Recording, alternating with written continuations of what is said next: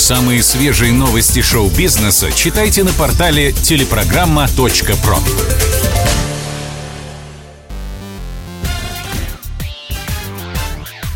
Шоу-бизнес с Александром Анатольевичем на Радио КП. Это новости шоу-бизнеса на Радио КП. И я, Александр Анатольевич. Здравствуйте. Группа Prodigy оживила Кита Флинта. У электронных панков начался юбилейный тур по Великобритании в честь 25-летия их главного альбома «The Fat of the Land». Эти концерты стали первыми после трагической смерти вокалиста Кита Флинта три года назад. Естественно, главной интригой на предстоящих гастролях было то, как коллектив обойдется на сцене без своего фронтмена. Ответ оказался до банального прост. Группа скомпоновала сет-лист из песен, в которых нет вокала Флинта. Исключение составили лишь самые жирные хиты «Breathe» и «Firestarter», в первом случае все вокальные партии Кита исполнил второй вокалист Максим. Что же касается поджигателя, то здесь, как вы понимаете, без Флинта было ну совсем не обойтись.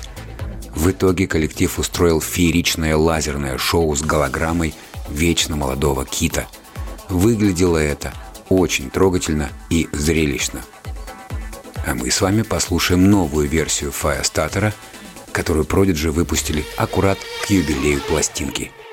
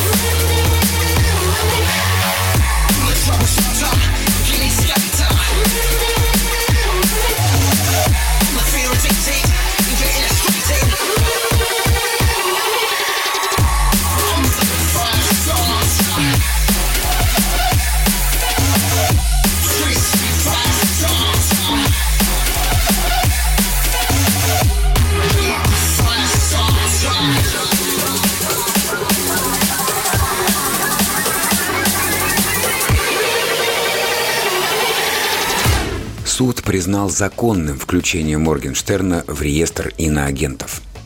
Рэпера включили в этот список еще в мае. По версии Минюста, Алишер получил 29 миллионов рублей от компании в Израиле за посты в своем телеграм-канале. Моргенштерн был с этим категорически не согласен и подал апелляцию. В иске было сказано, что – Моргенштерн никогда не являлся членом какой-либо политической партии, не состоял на государственной или муниципальной службе. Основным его видом деятельности является зрелищно-развлекательная деятельность. Конец цитаты. Но служители Фемиды с этим не согласились. В пресс-службе прокомментировали заседание. Замоскворецкий суд рассмотрел исковое заявление Моргенштерна Алишера Тагировича к Минюсту Российской Федерации – в котором он оспаривает включение его в перечень физлиц иноагентов. Исковые требования истца отклонены в полном объеме. В Голливуде снимают новую часть ужастика «Пункт назначения». Зрители во всем мире обожают хоррор-франшизу, в которой выжившие герои пытаются вновь обмануть смерть, а эта старуха с косой идет за ними по пятам – Скоро на экраны должна выйти уже шестая серия. Продюсером ужастика станет постановщик трилогии «Человек-паук» Джон Уотс, а к сценарию приложил руку создатель первого пункта назначения Джеффри Реддик.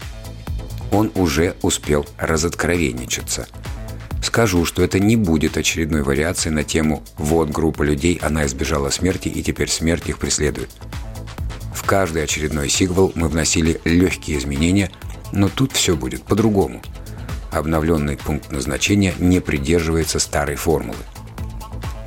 Как известно, иногда лучше молчать, чем говорить. Фанаты предыдущих частей ужастика уже принялись возмущаться. Какого черта эти киношники избавились от фирменной фишки? Что в итоге получится, узнаем через год. Премьера назначена на 21 августа 2023 года. Это были новости из мира шоу-бизнеса на Радио КП. Меня зовут Александр Анатольевич. До встречи завтра. Пока. Самые свежие новости шоу-бизнеса читайте на портале телепрограмма.про.